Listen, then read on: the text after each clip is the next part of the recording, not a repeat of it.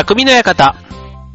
ハッピーニューイヤー2020ということで、えー、匠の館2020年どうぞよろしくお願いします。えー、パーソナリティの川崎匠です。超愛表 .com の協力で今年もオンエアしてまいります。ということでね、はい、えー、2020年明けましたということで、ね、いつもね、この実は年明けのオンエア、うんと、年明けにね、今日はあのまさに元旦収録ということで、はい。えっ、ー、と、今日のね、今日の晩というか、この後ね、えー、1月2日の0時オンエアということになりますので、はい。元旦の今日はね、しかも大阪から収録をしているということで、はい。初めてかもしれないな、大阪でこれ収録するの。はい。で、えっ、ー、と、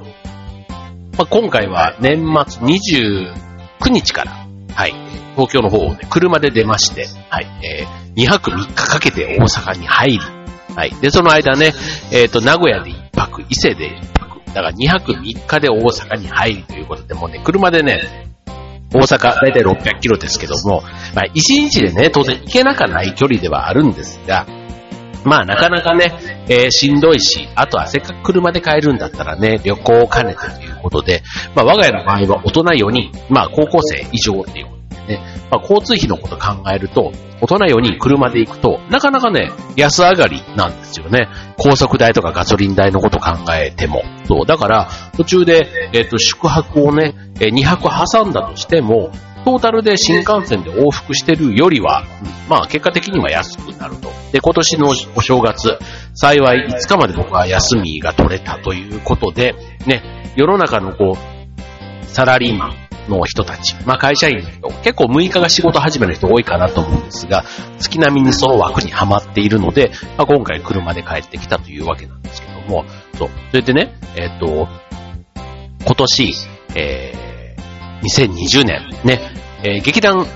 普段と、ね、僕は20年所属している劇団が、えー、去年20周年を迎えて、で、今年の7月までが一応20周年イヤーということで、で、今度の4月にえー、殺人処方箋刑事コロンボ登場ということで、えー、初めて日本で本邦初演のね、舞台を4月24から24、25、26、えー、荻窪のオメガ東京さんで、えー、やることになっているんですけども、まあ、こちらのね、えー、中身の方は、まあ、劇団の方でも、ちょっといろいろ、実は結構スペシャルな企画も入ってきて、ね、えー、そちらの方で、お伝えできればなと思うんですけども、まあそんな僕の中でも、まあ、20年の芸能生活とあえて言いますが、はい、20年のね、劇団の集大成になるような公演を今度の舞台でお届けできたらなと、そういう意味では自分の中でも飛躍の年にしたいというふうに、えー、思っているわけです。はい。ということでね、今年はその、車でね、こう帰ってくる間に、えー、芸能神社と言われる、ね、えー、芸の神様、えー、芸の神様というか、あの、そう芸事ね、芸事の神様にゆかりのある神社を、いくつかね、こう巡って巡って、で、えー、本当のね、えー、一番のお目当ては、京都にある、京都の嵐山にある車崎神社、車が折れる神社の車崎神社なんですけども、あの芸能人の方の、あの、種の玉垣、あの、っていうのが有名で、えっ、ー、と、赤い朱色のね、こう、垣根みたいなところに芸能人の方々が名前を連ねているなんていうのがね、見たことある方多いかと思うんですけども、まあ、それが、えっ、と、お目当てで、それを今回ね、えっ、ー、と、劇団と、あと僕の名前もね、ちょっと入れてもらうっていう、そんなことをね、えー、実は、使命として自分の中では考えていてですね。はい。で、そのお参りに、えー、明日ね、1月2日にお参りに行こうと思っているんですが、そのね、名古屋に一泊したのに実は理由があって、えっ、と、鈴鹿に、椿大神社という神社があるんですね。こちらの、椿ってあの椿、花の椿ね、木の椿。で、大神社、えっ、と、要は、大きい神社と書いて、それを大神社っていうふうに呼ぶんです。だから、椿大神社さんっていうのが、えっ、と、芸事の神様ということで、そこにね、えっ、と、もう一つ神社が入っていて、そっちの方が、本当は、あの、芸事の神様ということで、はい。で、まずそこにね、お参りしたかったというのが一つ目的で、すごくね、雨が降っていたんですけども、またね、雨の神社っていうのが、すごくこう神秘的というか、はい、でしたね。はい。で、えっ、ー、と、次に行ったのが、えっと、伊勢、お伊勢さん。ね、え伊勢神宮の内宮と下宮、下宮と内宮、その間に、猿田彦神社っていうのがあってですね、猿田彦っていうね、あの、猿田彦ココーヒーとかってあの言葉自体はね、聞いたことある方いると思いますけども、そちらの方が、その、椿狼社さんの、まあ、なんちゅうの、えっと、本家みたいな、っていうのかな？そう。で、そこにもね、えっと、また芸能の神様が祀ってあってですね。はい。で、そちらの方もね、またね、巡って、えっと、ご支援もいただいてということでね。はい。まずそれでもう年内2つ、芸能、まあこんなにね、えっ、と、神様ばっかり巡るのがいいのかどうかっていうのはもちろんあるんですけども、もう今年はとにかく、あの、神、神頼みというか、ね、僕は今回今ね、劇団の20周年うまくいってるのは、その1年半ぐらい前の夏に行った、えー、天川さん、天川神社というね、えっ、ー、と、奈良県にあるところに行ってきたんですけども、そう、そこもね、なんか奈良県の中で、まあ、あの天川伝説殺人事件で、ね、ああいうドラマとかになった、あの別に本当に事件があったわけじゃなくてね、まあそういったところの、えー、神社に行って、まあ20周年のね、この間の6人の霊場が無事終わったというね、なんかそんなことも自分の中ではちょっと、ね、えー、心の中で無事終わったことが、あやっぱりちゃんとお参りしたからかな、なんていうふうにちょっと思っているとこがあってですね。で、今回、その種の玉垣がメインなんですが、まあ、せっかくだからね、いろんなところにね、神さんにちょっとね、えー、力をいただきながら、今度4月の達人処方箋、刑事コロンボ登場、ね、こちらの大成功をね、えー、お祈りして回っているという、そんなところなんですが、まあ、今日はね、元旦ということで、えー、初詣、僕も、えっ、と、今回、今日一つね、お寺さんというか行ってきましたが、また明日も行ってということで、まあ、ね、いろいろ行って、こう自分の、こう2020年、ね、こう国全体が今年はね、東京オリンピックの年でもありますし、ちょっとあの、機運が高まりやすいというか、ね、そんな年かなっていうふうにも思うんですけども、はい。ぜひね、ちょっとそういう、もう自分の中のこう願いというか思いを高める。そんな年に今年しながら自分の夢と少しでもね、今夢っていうかね、えー、まあ年男は去年だったので、去年は去年自分の中ではいろいろ思うところを感じながら過ごしましたけども、また新規一転というか、今度はね、40代最後の年に僕はなりますので、はい、まあそういう意味では、充実した一年にしたいなというふうに思っています。はい、ということで、えっ、ー、と今日はね、えー、元旦です。で、えっ、ー、と三が日、きっと初詣行かれる方も多いんじゃないかなと思います。はい、ということで、え初詣に行くときにはきっと願い事をするでしょう。ということで今日のテーマ、神頼みでお送りしたいと思います。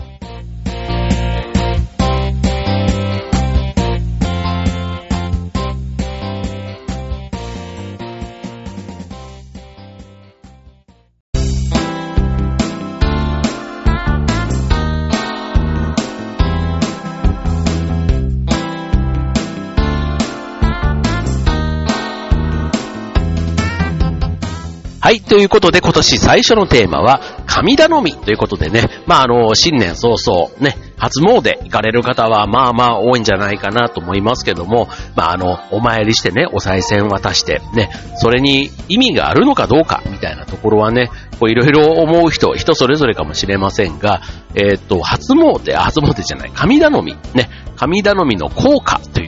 今日はね、えー、お届けしていきますけども、えっ、ー、と、まあ、心理学的な話でね、行くと、まあ、日本は無宗教の人が多いと。まあ、なんとなくね、仏教とか神道とかのイメージが強いと思いますけども、えっ、ー、と、無宗教の人が多いと、もう一方では言われていて、でも一方で、初詣は約7割の人がお参りすると言われているそうです。なので、無宗教であっても、まあ、神様、仏様ということで、信仰心、信仰心自体はね、多くの人が持っているというふうに考えていいんじゃないかなと思います。はい。じゃあ、そんな中で、えー、信仰心の効果はどうなのかというとこなんですけども、えー、ある研究では、信仰心のある人、要は信じるものがある人に関しては、精神的に安定する。二つ目、体の健康に良い。そして、孤独感が少ない。ね、あと他にも子育てが上手くなるとか、いろんな効果が確かめられているそうです。はい。で、えっ、ー、と、アメリカのね、方とかだと、アメリカ人はよくね、オーマイガッド、ね、オーマイガッド言いますけども、まあこれもね、まあ、王神様という意味ですけども、まあ常にね、こういう言葉が生まれた経緯としては、まあ、神様が見ている、神様が守ってくれている、まあ、そんな感覚が、アメリカの場合だったらあるんでしょうね、ということですけども、まあ、神様が身近にいると思えることで、まあ、効果があるという、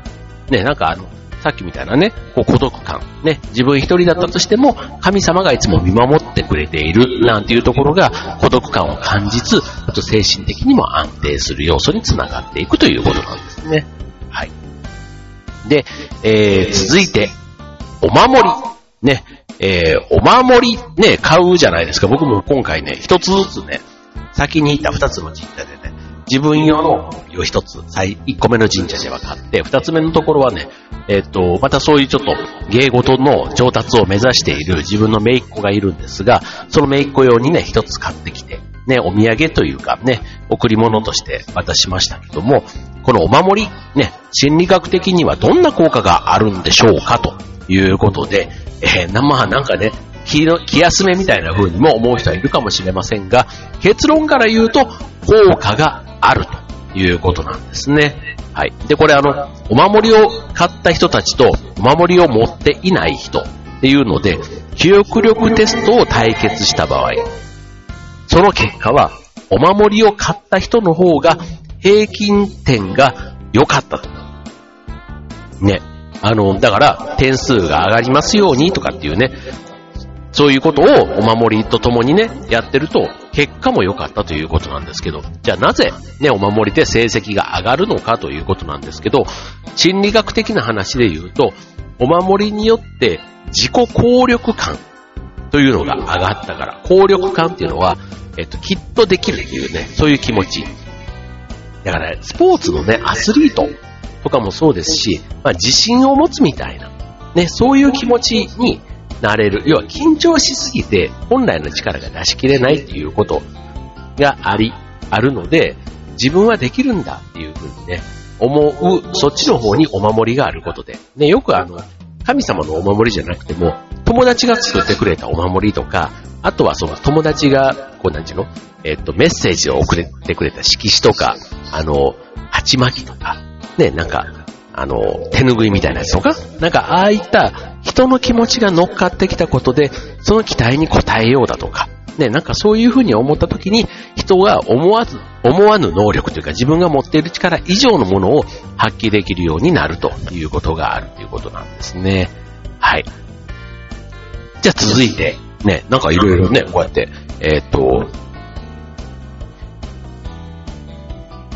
こう、神頼み。ね、神頼み。なんかね、あの、なんとなく年に1回っていう感じがあるかもしれませんが、そこをね、やっぱりこう突き詰めていくと、こう信じてなんなんか心を一つにこうそっちの方に注力するっていうことがすごく神頼みとなんか繋がってくるような、そんな気がします。はい。ということで、じゃあ続いても引き続きね、神頼みの効果、えー、ご紹介したいと思います。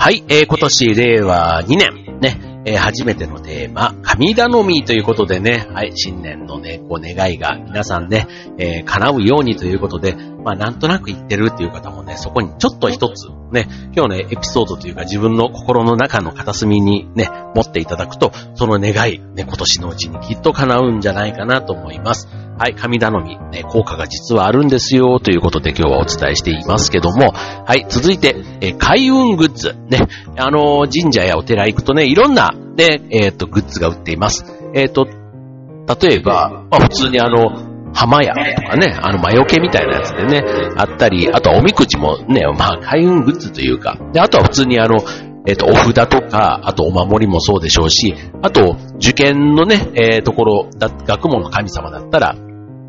合格祈願の鉛筆とか、あと、腕輪の術とか、ね、あとは野球選手であれば、あの、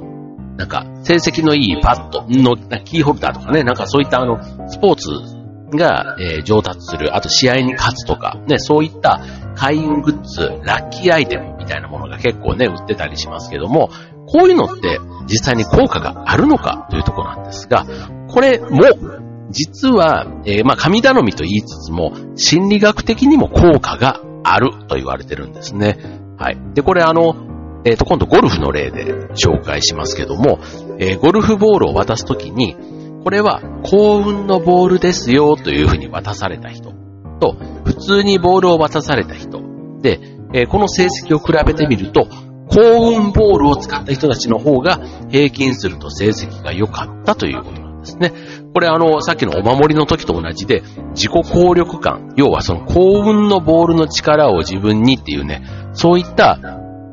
効力感が上がることで成績が良くなると。ね、幸運だからきっとゴルフのね、えー、ボールはよくいい方向に飛ぶだろう、はい、きっと入るだろうっていう、なんかそういう信じたからうまくいったということで、信じる人は救われるっていう言葉がありますけども、えー、お守りも開運グッズも信じない人には効果がないとも一方で言われるということなので、そう。だからそういうなんか一途な思いみたいなところは、なんかこう精神的にね、すごくいい効果をもたらすということになるわけですね。はい。まあなんかあの、自分もね、こうやってあの、いろいろ今回芸能のっていう話は言ってますけども、まあ、やることをやったとかね、なんかそういう風に、誰かがさらに背中を押してくれるみたいな風に思いながら、ね、あの劇団の場合なんかだと、よく本番の前に、えっ、ー、と、劇団の座長と、こう、こう、ぐっとこう、なんていうの、ハグというか、ね、えー、よし、この後しっかりやるぞ、みたいなことをやるのが儀式になってるんですけども、まあそれでね、一つこう、ちょっと自分の中で、よし、じゃあ本番、ね、舞台で、なんかいい、こう、まあ一つのこう、なんだろう、ルーティンなんですけども、そう、なんかルーティンを一つやった時とやってない時みたいな、なんかそういうのもね、なんかほんのちょっとの、ね、それが本当になんか芝居をね、良くするとかなんとかって話ではないんですが、ただね、やっぱりなんかちょっと違って、結果が違ってるというか、なんかほんほんのちょっとしたね、ことなんですけども、なんかそういうことを信じるか信じないか、みたいなところもきっと大事なんだろうな、なんていうふうには思うわけです。はい。続いて、えー、最後です。えー、例えば神社でも、お寺でもそうですけども、お賽銭を入れたら、ね、お祈りをね、お願い事というか、願い事すると思います。はい、この、祈ること、ね、願いをか、えー、願うことの効果についてですけども、まあこれあの、ね、神頼みなわけですから、神様に頼む。まあ自分のね、持ってる力以上のものを発揮したいだとか、ね、まああの、本当にもうピンチの時、もうこれはどうしようもない。ね。もう自分の力じゃどうしようもないから神様の力を借りたい。ね、そんなこと、まあ長く生きてればそれなりに一度や二度、ね、あるんじゃないかなと思いますけども、この願うこと、祈ること、ということなんですけども、あの、なんか科学的とかいうこと、ね、医学的とかそういうことでは、何とも説明しづらいところなんですが、実はお祈り、願うことっていうのは、健康に効くらしいということが少しずつ分かってきているということなんですね。はい。で、例えば、癌の自然寛解という、ちょっと難しい言葉ですけども、自然寛解というのは、ある日突然癌が消えてなくなることです。ね、これあの、たまにテレビとかで、なんかあの、ステージ1、2、3、4ってね、癌で言うとステージ4っていうのが結構もうあの、末期の重い症状って言われてた人が、なんか急に、なんかある時なんとかで、癌が消滅したみたいな話があるんですけども、えー、っと、その癌が自然寛解した人たちにアンケート、何をされたのですかということで、その結果、見事1位になったのは、祈り。約7割の人が祈ったというふうに答えたそうなんですね。はい。で、それからもう一つ、祈ること、願うことのすごい効果ということで言うと、重病で入院している人の中でも、ね、多くの人から祈られている人と、そうでない人、ね、この両者の間で病状が違ってくるということで、多くの人から祈られている患者さんの方が、病状が安定するということで、なんか、え、本当？みたいな話なんですけども、ただやっぱりなんか、ね、えー、願いとかね、思いみたいなところは、これ別にあの、地球の裏側の遠いところの場所からであっても、その効果は確認できたということなんですね。はい。なんか、そう聞くと、おすごいなと思いますよね。で、ちなみに、あの、この祈りとか願いとかの効果に関しては、その海外のね、有名な大学でも、かなりね、こう、なんかこう、資金というか投資をして研究を進めているそうで、ただ、結果が明らかに、今みたいなね、結果が出ているのに、そのメカニズムがわからないというね、ちょっとそういった不思議なところもあるようなんですね。はい。ということで、えー、と何はともあれ、ね、お参りで手を合わせるだけでもちょっと気分がね、良くなって、心、心がこうね、澄んだ気持ちになって、まあ今日も頑張るぞとかね、あとは初詣なんか行ったりすると、今年も頑張るぞなんていう、そんな気持ちに、ね、なる人が多いかなと思いますが、そういう気持ちを引き締めるっていうことがね、やっぱりこう祈る効果、願う効果としては強くなるということでね、なんかあの、なんとなくね、無意識にやっている、そんな初詣にも、こんな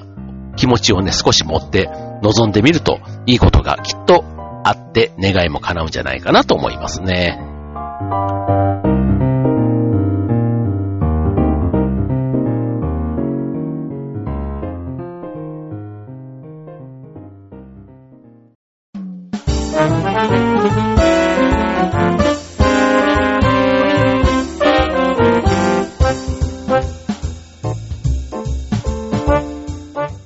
はい、ということで、えー、今週の匠の館、えー、令和2年最初のオンエアは、えー、神頼みということでお送りいたしました。ね、えっ、ー、と、今日はね、大阪での収録をしておりますので、僕の可愛いめいっ子ちゃんの川崎ゆきちゃんもね、実は近くにいまして、じゃあちょっとゆきちゃん呼んでみましょう。はい、ゆきちゃん。はい。こんばんは。